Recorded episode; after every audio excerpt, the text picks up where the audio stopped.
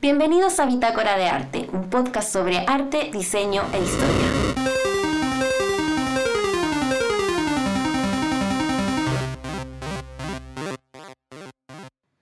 Hola a todos, bienvenidos a un capítulo especial de la Bitácora de Arte.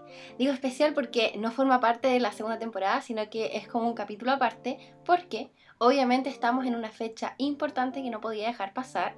Y bueno, como sabrán, este es el mes de la mujer y yo personalmente me considero una feminista activa en todo lo que puedo.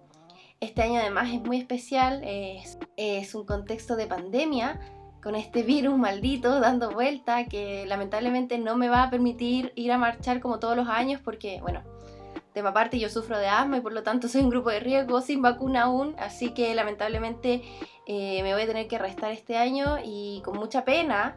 Eh, porque para mí es un día que realmente espero todo el año, salir a las calles a manifestarme y poder sacar para afuera toda esa rabia que, que voy acumulando durante todo el año cuando veo obviamente enormes desigualdades y violencias hacia la mujer. Pero bueno, em, hay distintas formas de sumarse a esta lucha y este año lo quise hacer por esta vía. Y bueno, como ya habrán escuchado los capítulos anteriores, este podcast tiene una perspectiva de género muy marcada, sobre todo en lo que se refiere a arte, pero hoy no vamos a hablar de arte, sino de historia. Lo que me gustaría hacer en esta ocasión es eh, hacer un recorrido histórico por las distintas olas feministas, desde la primera ola hasta la cuarta ola, que es la que estamos viviendo hoy en día, porque, como saben, para mí tener una base histórica para entender nuestra realidad actual es eh, básicamente indispensable y, necesaria también para tener un debate que va hacia adelante, ¿cierto? Que, que un debate que avanza, que tiene sentido. Así que bueno, anda a buscar tu cafecito, tu tecito y obviamente tus papitas con ketchup porque Hoy, eh, a un par de días antes de nuestro anhelado 8M, vamos a hablar sobre las olas feministas. Así que cuando estemos marchando, eh, no solamente vamos a estar marchando desde el sentimiento, sino también desde el conocimiento. Y bueno, ¿cómo empezar a eh, abordar este tema? Es bien difícil, pero yo creo que esto va siempre desde lo personal, porque el feminismo siempre es personal y quiero abordarlo desde ahí antes de lanzarme hacia, hacia todo lo que es lo histórico, porque obviamente soy mujer y como le escuché decir a una amiga hace, hace unos días, todas las mujeres de una manera u otra hemos vivido violencia de género, eh, ya sea violencia física, psicológica o económica.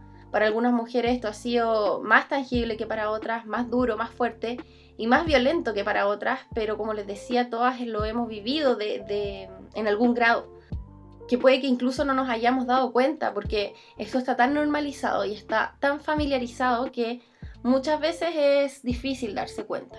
Yo personalmente lo he vivido, eh, en muchas oportunidades me he sentido menoscabada por hombres, he, tenido que superar diferentes obstáculos de, de personas, tanto hombres como de mujeres, porque no olvidemos aquí que la violencia machista, ya sea en una forma física o simbólica o en cualquier otro aspecto, no solamente la ejercen los hombres, sino que también muchas mujeres.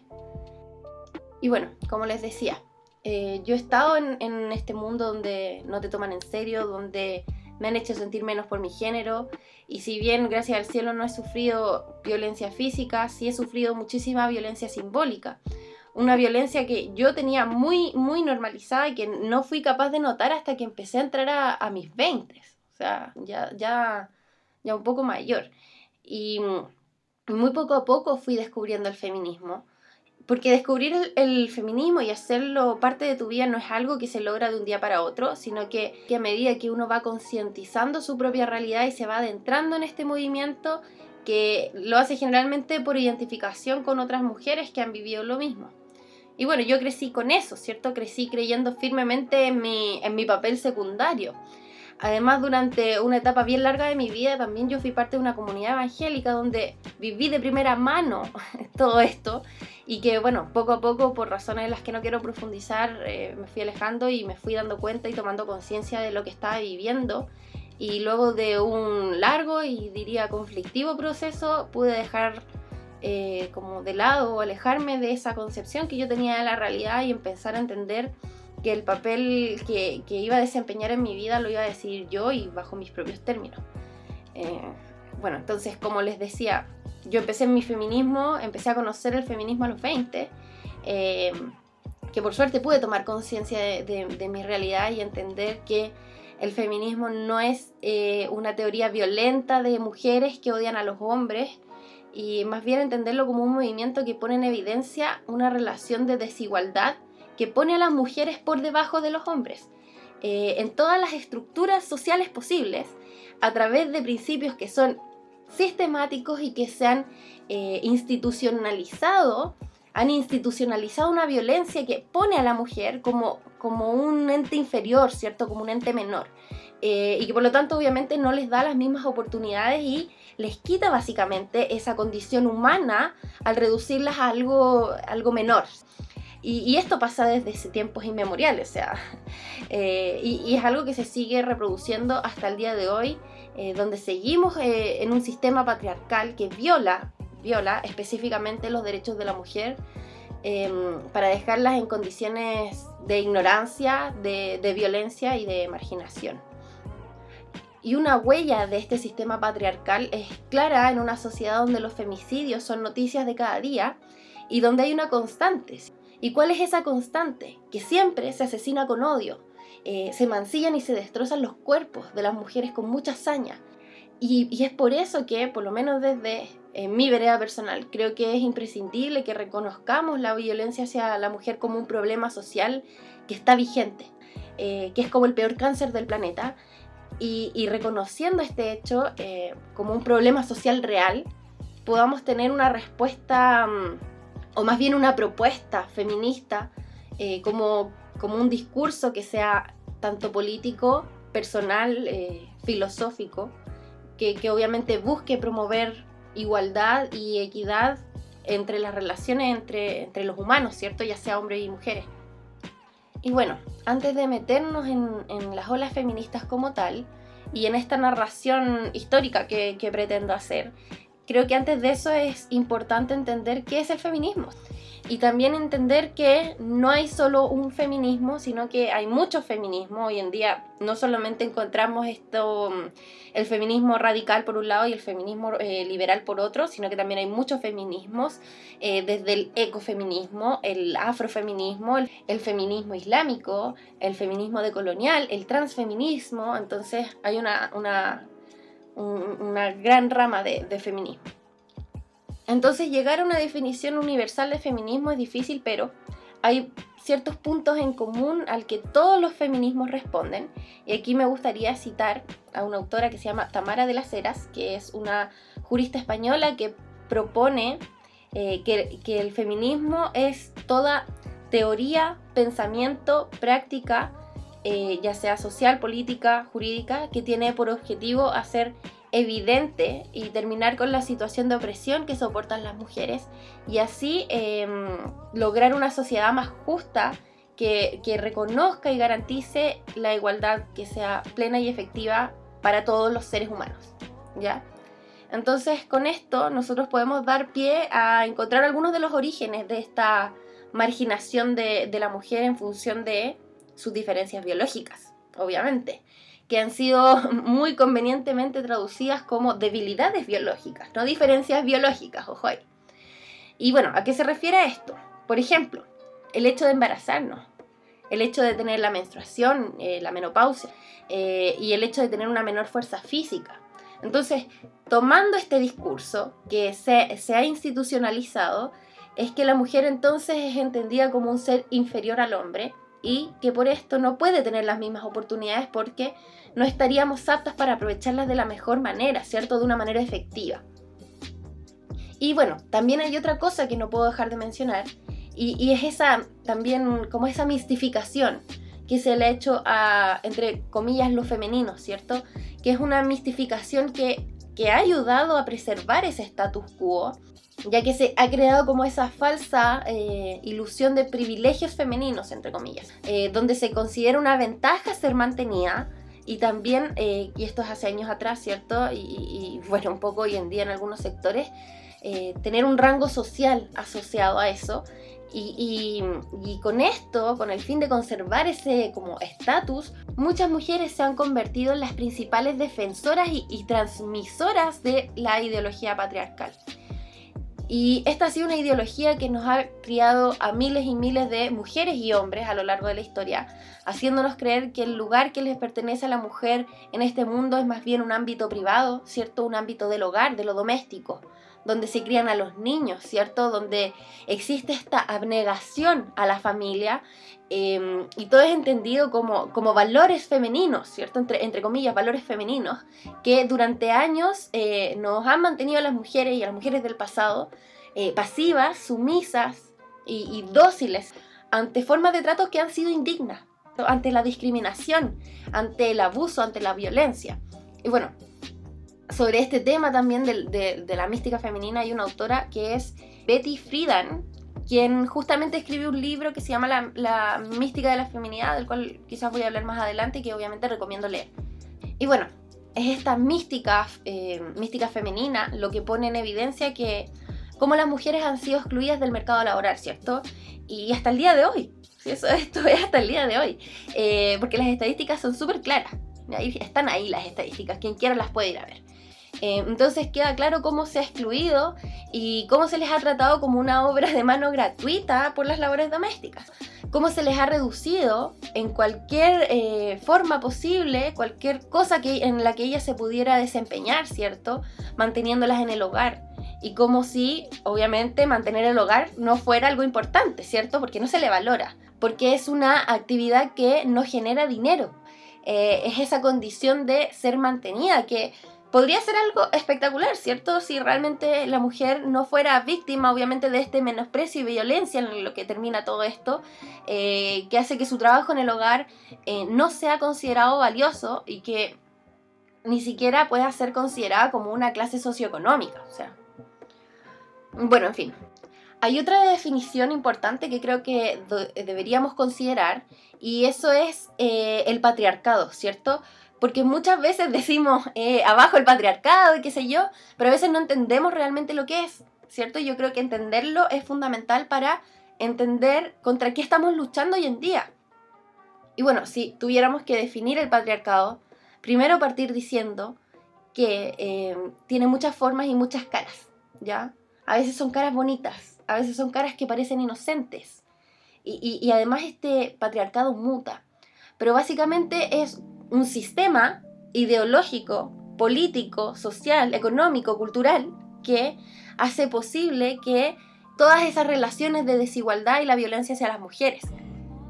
En el patriarcado siempre se va a entender que hay una superioridad masculina sobre las mujeres y también aquí hay algo que es importante, que el patriarcado es metaestable y esta es una definición de una autora que se llama eh, Cecilia, perdón, Celia Moros, em, y es un sistema metaestable de dominación. ¿Y qué quiere decir esto? Que se adapta a los diferentes eh, tiempos, a los medios en los que le toca encarnar. Entonces por eso les decía que muta, eh, pero siempre se mantiene, ¿cierto? Es como el virus más difícil de matar, que en principio tiene una forma y que luego eh, su entorno cambia y, entonces se adapta a un nuevo entorno, ¿cierto? Es el peor, la peor clase de virus que existe. Y bueno, con esta introducción que, bueno, yo aquí me voy un poquito en bola hablando de estas cosas, pero creo que son definiciones importantes para introducir este tema, para poder entender un poco mejor el feminismo, eh, solo como una introducción, obviamente, porque yo tengo claro que el feminismo es mucho más complejo que lo que acabo de nombrar y mi intención no es para nada ser reduccionista, para nada. Eh, me tomo el tema con mucha seriedad, con mucho sentimiento también. Eh, porque también soy consciente de la plataforma y, sé que también hay muchas personas que me escuchan que quieren entender el feminismo de un modo más simple. Así que bueno, es como, como un, disclaimer. Y bueno, entremos ahora ya por fin en, este recorrido histórico que, les decía que quiero hacer sobre eh, las olas feministas. Pero, aquí hay una cosa importante. Eh, la historia del feminismo hay que empezar a entenderla desde mucho antes que las olas, ¿cierto? y el día de hoy, por términos prácticos más que nada, me gustaría empezar a situarme desde el Renacimiento, pero obviamente hay que saber que existe una larga data y cosas muy importantes que sucedieron antes que eso, que también sentaron bases importantes. Eh, bueno, en el Renacimiento, bueno, el Renacimiento es un momento histórico eh, donde se siembran como las primeras semillitas, por así decirlo, del feminismo. o más bien dicho, no del feminismo eh, como tal, sino como una semilla de, la igualdad. Porque hubo mujeres que, gracias a sus obras, empezaron a cuestionarse esos deberes que parecían inmutables, eh, esa posición que era subordinada, ¿cierto? Y esa condición de, de invisible, esa invisibilidad de la que eran objeto. Y bueno, dentro de esas primeras voces encontramos la de la escritora Christine Pizan, que en 1405, eh, y, esto es como, no, es renacimiento como tal, sino más bien edad media, pero estamos en años cercanos a, a esa transición, ¿cierto? Que como les decía, en 1405 escribe su obra La ciudad de las damas, ¿ya? En esta obra, la autora reflexionó sobre cómo sería una ciudad donde no existieran las guerras fomentadas por los hombres, ¿cierto? Y aquí como, como un dato extra, les cuento que durante mucho tiempo la obra de Cristina fue eh, adjudicada a otra persona, a un hombre, eh, a Boccaccio, que se la adjudicó durante mucho, mucho tiempo, o sea, hasta 1786, o sea, imagínense la cantidad de años, ¿cierto? Hasta que otra mujer que se llamaba eh, Luis de Queralio, recuperó, la, mm, recuperó para Cristine la autoría de su libro. Y bueno, en este libro eh, ella refleja de forma muy detallada, ¿cierto?, los abusos de poder eh, que los hombres ejercían sobre las mujeres. Así que con esto tenemos nuestra primera semilla. también hubo otras autoras, de, las cuales obviamente no voy a profundizar demasiado para que no se nos alargue demasiado esto, pero por ejemplo está eh, Marie de Gournay y eh, María de Sayas en esa época. Ahí ustedes pueden profundizar un poquito más sobre ellas. Bueno, como les decía, en el Renacimiento eh, no se habla todavía de la palabra feminismo, porque estas quejas y estas denuncias de, las primeras mujeres contra esta opresión que sufrían no se consideran feministas porque aún no se, no se cuestiona como por ejemplo el origen de la subordinación femenina, ¿cierto? Y tampoco se había como articulado, no se había armado un pensamiento o una ideología como tal con el objetivo de recuperar esos derechos que habían sido arrebatados a las mujeres. ¿Ya? Entonces por eso todavía no se habla de feminismo, ¿ya? Entonces, bueno, vamos entonces a lo que es la primera ola del feminismo, ¿cierto? Y para empezar a hablar de esta ola tenemos que nombrar a un autor que sí es hombre, pero tiene mucha importancia porque sus contribuciones a la, lucha eh, por la igualdad entre hombres y mujeres tiene eh, un lugar, eh, un lugar importante y es François Paulin de la Barre, ese es el nombre. Y él publica unas obras llamadas De la igualdad de los sexos y La educación de las damas para la conducta del espíritu en las ciencias y las costumbres y La excelencia de los hombres contra la igualdad de los sexos. ¿Ya? Esos son los nombres de, los libros que él escribió. Y principalmente lo que él hace en estas publicaciones es sentar las bases para eh, un programa educativo igualitario y universal para ambos sexos. Aludiendo, por supuesto, a que el cerebro no tiene sexo, ¿cierto? Y que la educación debería ser igual para todos.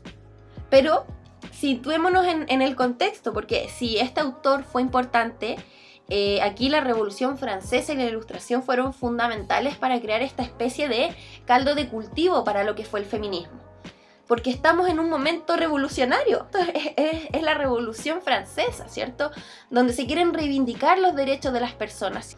Pero empiezan a surgir ciertas interrogantes. Por ejemplo, ¿qué pasa con la mujer? se hablaba de mujer en, en, esta reivindicación de los derechos de las personas. ¿Por qué están excluidas las mujeres de esto? Em, porque estos derechos son, como les decía, solo para hombres. Y por supuesto, ¿dónde está el origen de esta discriminación? Y en este contexto surgen dos personajes que son muy importantes por, sus escritos, ¿ciertos? Que como que sacudieron el piso. Eh, primero está Olimpe de Gouges, no sé si lo estoy pronunciando bien, que en 1791 escribe la Declaración de los Derechos de la Mujer y de la Ciudadana. Y por otro lado tenemos a Mary Wollstonecraft que eh, solo un año después, en 1792, escribe La Vindicación de los Derechos de la Mujer, la cual es considerada una de las obras fundacionales del feminismo. Y bueno, estos escritos empezaron a dejar una huella en la conciencia de las personas, aunque obviamente no de todas las personas, ¿cierto? Porque la verdad es que fue un grupo más bien pequeño y selecto el que empezó a tomar conciencia de esta eh, minusvaloración y, y de este sistema que era profundamente patriarcal. Entonces, bueno, hasta ahí todo bien. Pero ¿qué pasó? Que en 1775 se les prohíbe a las mujeres la posibilidad de asistir a las asambleas políticas. Y posteriormente, en el Código Civil francés de 1804, conocido también como el Código Napoleónico, que es eh, unos años después, ¿cierto? Em, y que fue imitado en toda Europa, se vuelve a poner a la mujer en una posición de desigualdad, ¿ya?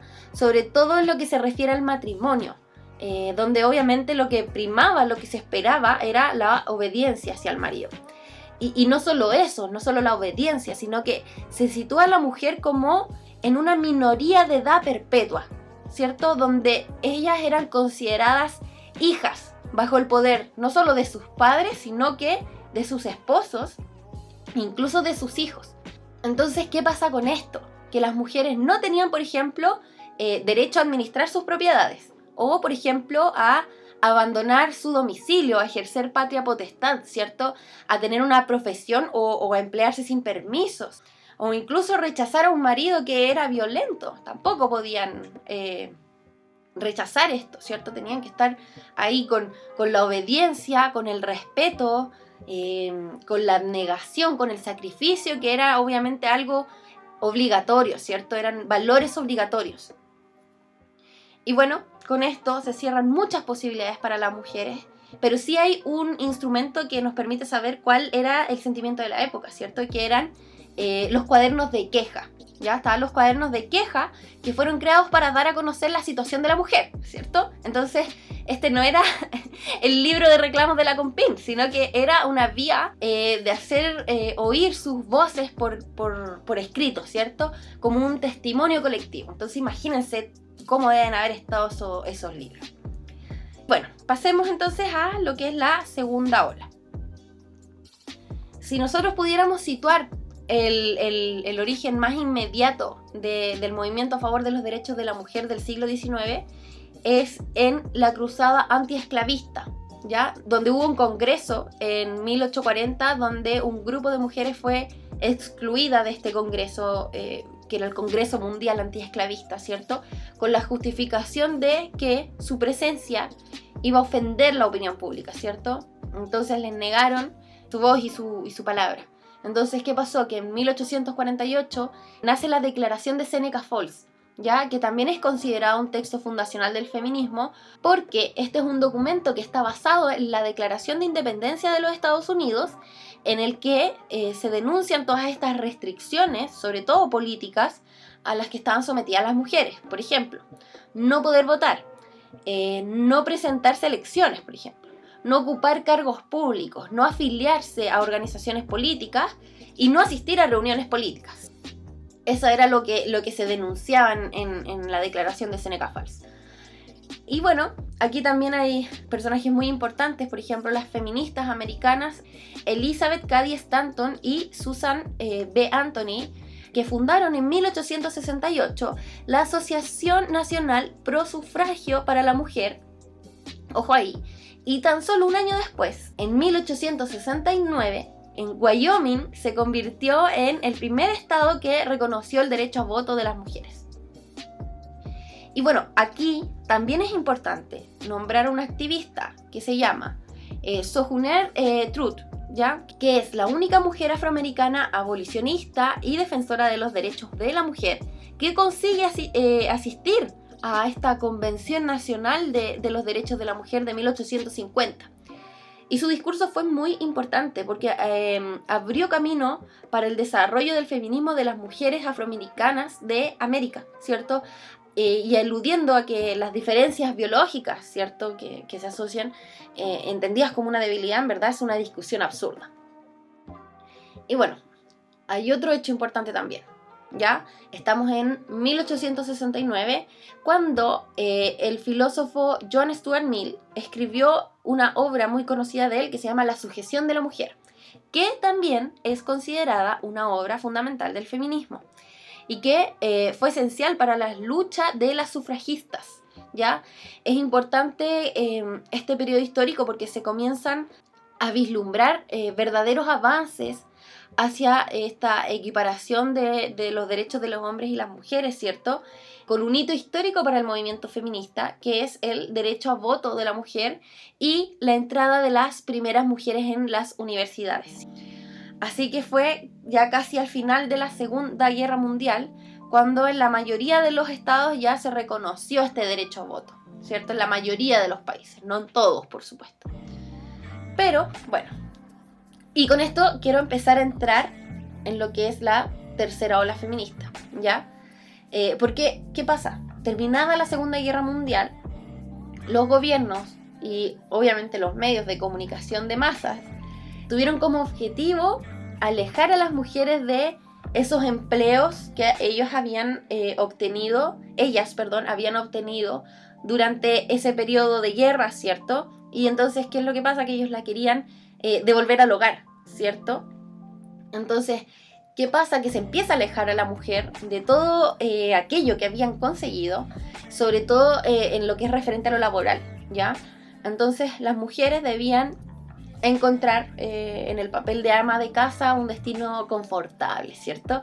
Y no salir a competir por ningún motivo en el mercado laboral, ¿cierto? Eso estaba muy mal visto ya.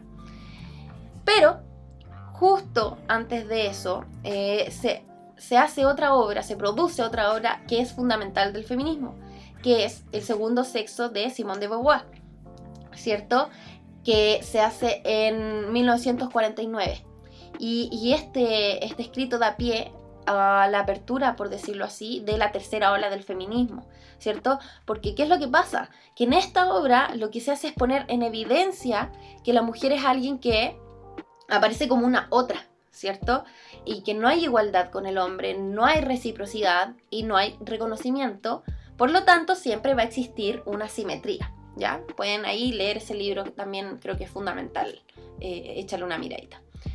Y bueno, como dice ella, y aquí voy a citarla, ¿ya? Para poder llegar a su plena realización humana es necesario que el hombre y la mujer se reconozcan mutuamente como personas libres e independientes. Y por otro lado, también encontramos otras voces feministas muy importantes como Betty Friedan, que escribe La mística de la feminidad, ¿ya? Se las había nombrado hace un ratito. Eh, ella la, escribe en, 1963 y después escribe otro libro que se llama La segunda fase en 1981. ¿Ya? Entonces, ¿qué es lo que pasa? Que en esta nueva ola eh, se introducen nuevas vías de lucha, ¿cierto? Eh, por ejemplo, contra los estereotipos femeninos en la comunicación, en el arte, ojo ahí, me acuerdo mucho de las Guerrilla Girls, ¿cierto? y en la publicidad, ¿cierto? Y se pide eh, de forma ya explícita la abolición del patriarcado, ¿ya? Que esto ya es ir más allá de las reivindicaciones concretas, ¿cierto? Como del derecho a voto y la educación, sino que en realidad lo que se quiere es intentar desmontar toda esta estructura social desigual, ¿cierto? Entonces ellas en ese tiempo tenían el eslogan eh, lo personal es político, y este Logan eh, se pone sobre la mesa con cuestiones como la sexualidad y la violencia, ¿cierto? Pero, y aquí me quiero detener porque eh, en los años 80 a mí me parece que hay algo que debe ser de especial interés, ¿cierto? Para todos nosotros. Y es que en esos años la definición del feminismo se empieza a ampliar, ¿ya? Y, es cuando empiezan a entrar en, esta ola distintos feminismos, ¿cierto? Por ejemplo, los feminismos decoloniales, ¿cierto? Eh, que introducen estas nociones de raza, de religión, de etnia, ¿cierto? Y también corrientes como los feminismos negros, los feminismos islámicos, indígenas, latinoamericanos, que ponen de manifiesto algo muy importante, ¿cierto? Que ese modelo hegemónico de, de mujer, ¿cierto? Que está construido hasta entonces es blanco, es occidental, es europeo y es de clase media y que por lo tanto no representa a todas las mujeres y a todas las realidades, ¿cierto? Entonces se hace fundamental introducir dentro de todo este debate al multiculturalismo, ¿cierto? Y las formas de hacer feminismo de otras mujeres, ¿cierto? Eh, mujeres afro, mujeres chinas, mujeres musulmanas, ¿cierto? Y, y, en torno al tema de la sexualidad, ¿cierto? También, de las lesbianas, los bisexuales, ¿cierto? ¿Qué pasa entonces? Que ya nunca más se va a poder hablar de feminismos en singular, ¿cierto? El plural ahora, los feminismos, se convierten en algo, por supuesto, imprescindible. Y bueno, ya con esto vamos entrando en la cuarta y última ola, que es la que estamos viviendo hoy en día, ¿cierto? En nuestro siglo. Y esta ola, que al igual que las otras olas, han tenido exigencias muy marcadas, por ejemplo, el derecho a la educación, ¿cierto? Eh, después tenemos el derecho a voto, eh, eh, después tenemos los derechos dentro del matrimonio, el aborto y, el divorcio, ¿cierto?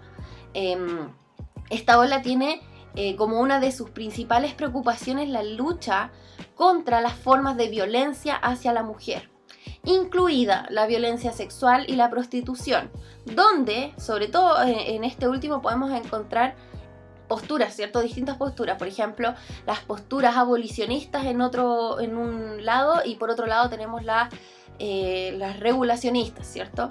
Pero bueno, sin duda, más allá de eso, eh, la exigencia mayor de esta ola tiene que ver con la violencia sexual, ¿cierto?